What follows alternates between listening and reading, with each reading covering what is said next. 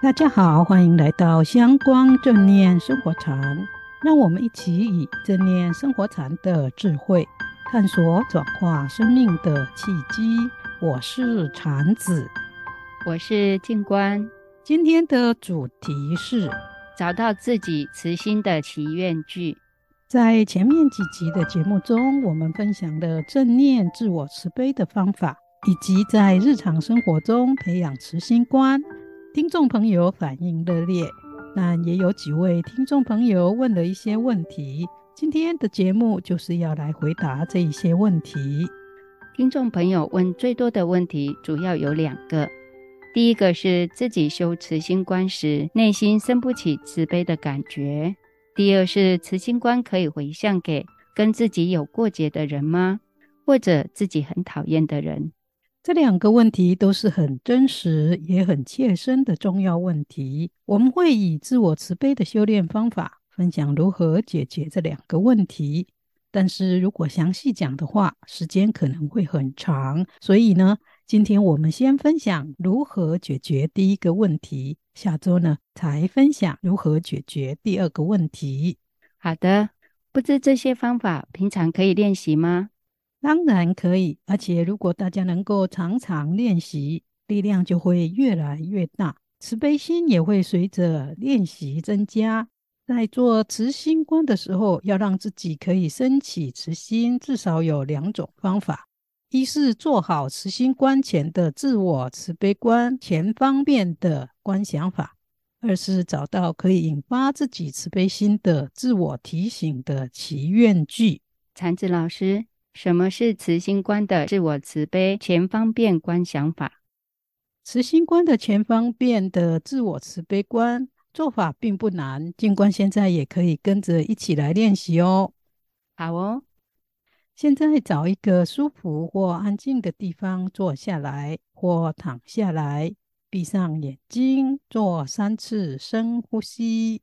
随着吸气，可以把手放在心上。或者是腹部上，或其他你觉得可以感受到温暖支持的部位，然后想象一下，你曾经遇过让你感到温暖、慈爱或觉得开心和愉快的人或动物，可能是你的母亲、好朋友、可爱小朋友的脸，或你所养的小猫、小狗等宠物。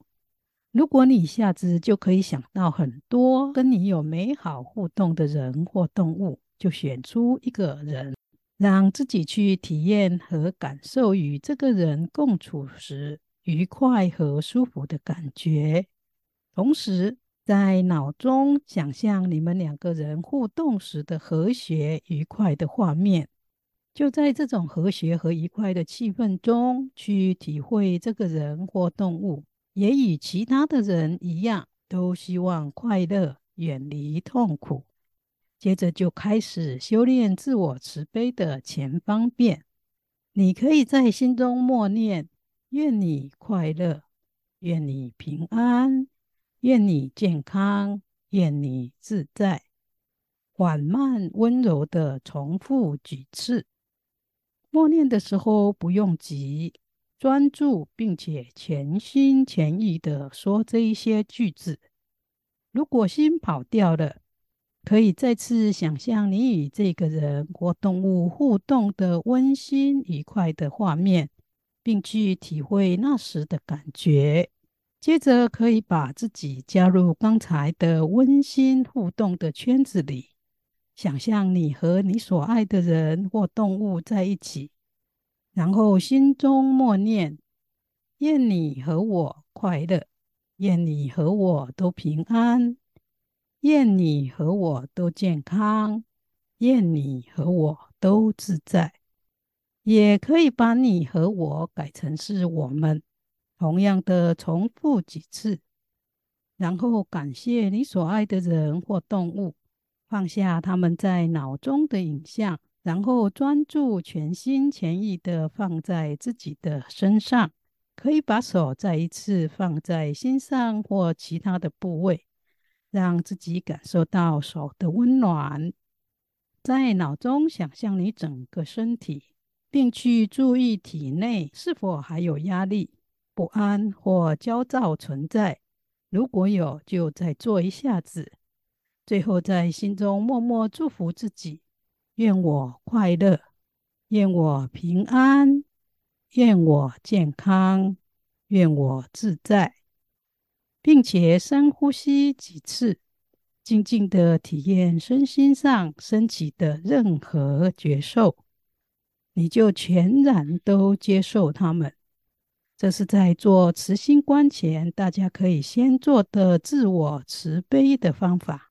如果做慈心观的祈福，一直觉得自己心中无法升起慈心，就可以先多练习几次这种让自己增加慈悲心的自我慈心观。我刚才有跟着禅子老师的引导练习。觉得真的比较容易升起慈心，特别是可以用自己感到温暖的人或动物，这个特别容易引起我的共鸣。相信家中有养宠物的朋友，应该也很容易感受到跟他们互动时的温暖，也因此要升起慈心祝福这些人或动物时，就很快的可以升起慈心，真心的祝福他们。大家也可以试试看哦。确实如此。对于自己所敬爱或疼爱的人和宠物，一般人都比较容易升起慈心观。所以，这个前方便就是借着这些人和宠物，来让修持心观的人能够很快升起慈爱心。了解了，禅子老师，您刚才也有提到第二个找爱心语句，帮助自己升起慈心的方法，那是什么？找爱心语句是指找出可以感动自己或更贴切自己真正需要的祈愿语句子。传统慈心观所用的句子虽然非常好，但是有一些人因为无法体会到那一些句子中的慈心，所以无法产生共鸣。在修慈心观时，念这一些句子就会变得有口无心，无法达到真心的祝福。所以在正念自我慈悲的课程中，老师告诉我们，可以去找出一些真正可以引发我们生出慈心的祈愿语。比如说，有的人觉得自己无法信任别人，就可以说：“愿我能打开心门，接纳别人。”如果觉得自己心量比较狭隘，可以说：“愿我心胸广大，我愿我仁慈宽厚。”觉得自己常爱生气、计较或比较多不好的念头的人，就可以说“愿我充满善念”等等。总之，就是找出可以让自己感动，也可以增加自己善心和慈爱的句子。找到了以后，在做慈心观以前，就可以先练这一些慈心的句子，并观想随着这一些句子，这些善念和慈爱的力量。真的充满了你的全身的每一个细胞，接着再做慈心观，就会有很大的力量了。这真的是一个很具体的好方法。我待会也要来找一些可以感动自己、引发慈爱心的句子。我在接受正念自我慈悲课程培训的时候也试过，也找到了一些句子。